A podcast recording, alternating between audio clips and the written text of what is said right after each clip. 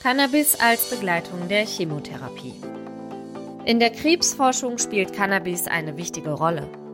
Könnte es jedenfalls, wenn Ergebnisse über die Wirkung, die Hanf auf Krebszellen haben kann, weiterhin wissenschaftlich bestätigt werden und so Cannabis bald in der medizinischen Praxis Einzug erhält.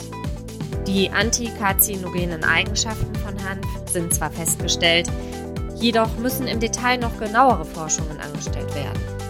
Manche Sorten wirken zum Beispiel aufgrund ihrer Cannabinoid- und Terpenprofile gegen eine spezifische Krebserkrankung, lassen andere Tumore aber unbeeindruckt.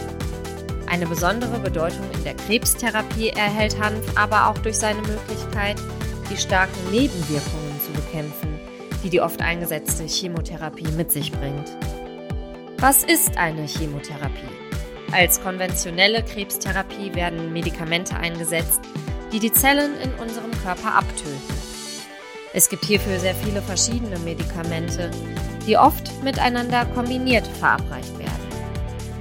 In der Regel werden Zellen bekämpft, die dabei sind, sich zu teilen und so zu vermehren. Dies betrifft Krebszellen in erhöhtem Maß, aber auch gesunde Körperzellen, zum Beispiel im Mund, im Verdauungssystem oder im Blut, werden mit den starken Mitteln angegriffen, ebenso in der Haarwurzel.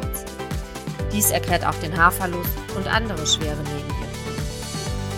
Die Patienten einer Chemotherapie beklagen häufig Schmerzen, Müdigkeit, Übelkeit, Durchfall und viele weitere Nebenwirkungen. Diese unangenehmen Begleiterscheinungen sind ein Grund dafür, dass Chemotherapien oft abgebrochen werden. Oft scheitern sie auch schlichtweg und zeigen keinen Erfolg.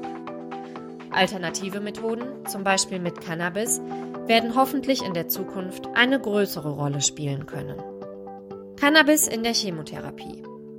Noch hat die Therapie mit den starken chemischen Medikamentencocktails nicht ausgedient. Manchmal kann sie vielversprechend sein. Manchmal wird sie jedoch einfach als einziger Weg beschritten, den die konventionelle Medizin noch anzubieten hat.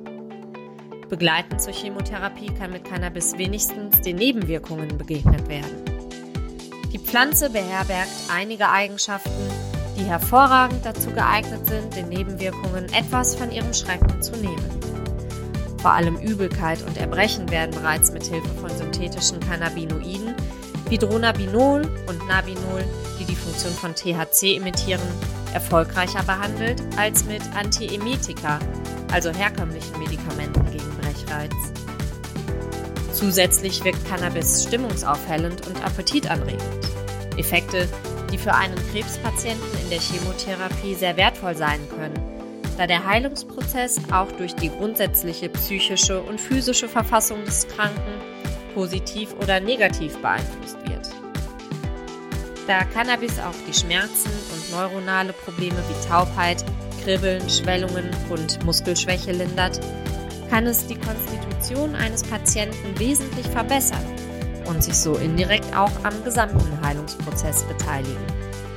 Ersetzen statt zusetzen.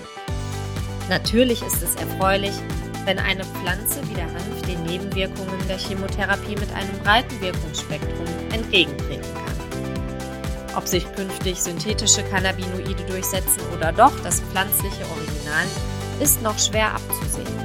Synthetik bietet mehr Präzision, doch die Pflanze enthält einen derart großen Wirkstoffkomplex, dass es schwer sein wird, die ganzheitliche Funktion künstlich darzustellen. Dieser sogenannte Entourage-Effekt, in welchem die einzelnen Wirkstoffe sich gegenseitig begünstigen und verstärken, sollte nicht unterschätzt werden. Für die Zukunft bleibt aber doch zu hoffen, dass die Fortschritte in der Krebsforschung mit Cannabis es bald zulassen, auf die starken chemischen Präparate zugunsten von Cannabisprodukten vollständig zu verzichten.